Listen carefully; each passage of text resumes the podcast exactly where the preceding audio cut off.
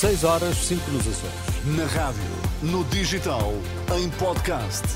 Música para sentir, informação para decidir.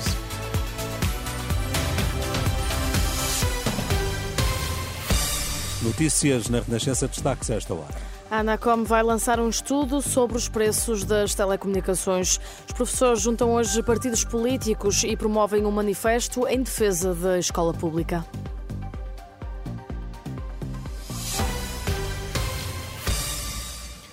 A Anacom vai lançar um estudo nacional sobre os preços das telecomunicações e espera ter os primeiros resultados já no próximo ano.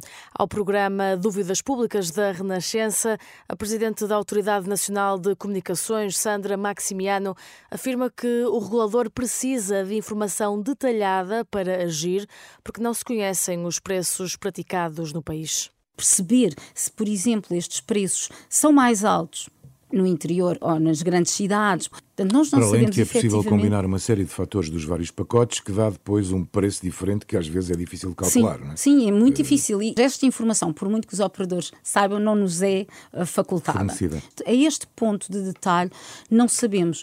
Tem uma uh, expectativa de, de, de, ter os primeiros resultados, digamos, fiáveis ainda este não, ano? Ainda, ainda? Não acredito que este ano ainda, mas, uh, mas espero que seja algo para o próximo ano ter resultados. A presidente da Anacom, Sandra Maximiano, em entrevista aos jornalistas Sandra Afonso e Arsénio Reis no programa Dúvidas Públicas, que pode ouvir na íntegra a partir do meio-dia aqui na Renascença e que fica também disponível em rr.pt. Pedro Nuno Santos admite que a Aliança Democrática pode vencer as eleições de março no Frente a Frente, na última noite na RTP3, com o porta-voz do LIVRE, o líder do PS apelou ao voto útil à esquerda, ao mesmo tempo que disse que a direita pode vencer as legislativas. A agenda do LIVRE é uma agenda que é compatível com a nossa, mas ela só pode ser executada, implementada de uma única maneira. É com o Partido Socialista a ganhar eleições. E nós, mesmo com a maioria absoluta, nós conseguimos aproveitar as boas ideias do Rui Tavares. Mas não haja nenhuma ilusão, nós não estamos em 2022, nem estamos em 2015, onde se perspectivava uma maioria de esquerda. Neste momento, o risco da direita ganhar e da direita e da AD ganhar é real. Só há uma maneira de muitas das ideias do LIVRE serem implementadas, é com uma vitória do Partido Socialista. Por outro lado, Rui Tavares recusou a ideia e disse que o LIVRE pode estar em risco de sobreviver por causa do voto útil no PS. Era o que faltava. Uh, o, o, que é útil é haver subsídio de desemprego para as vítimas de violência doméstica, liberdade para as pessoas quebrarem o ciclo de violência e refazerem a sua vida. Ah, porque o livro propôs, é uma ideia que há dois anos ridicularizavam, hoje em dia é lei.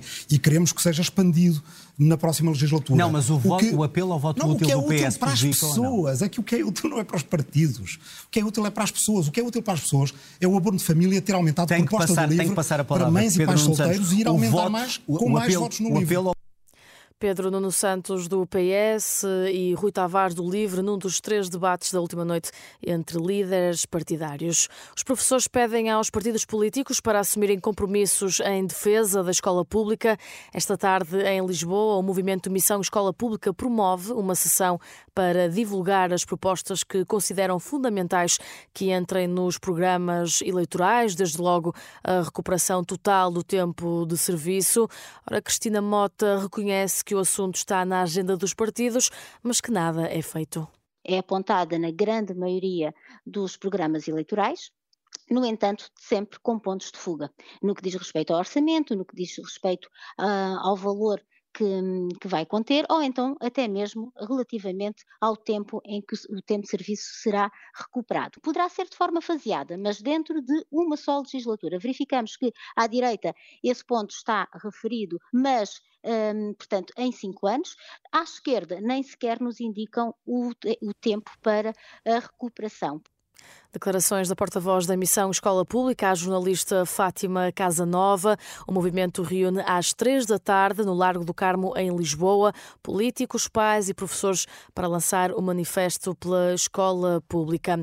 Começa hoje uma nova greve dos trabalhadores dos bares dos comboios da CP, uma paralisação por tempo indeterminado e que surge depois da empresa ter renovado o contrato de concessão a privados e não ter integrado os trabalhadores nos seus quadros. A informação está em rr.pt. Está de volta à antena à hora certa com Cristina Nascimento.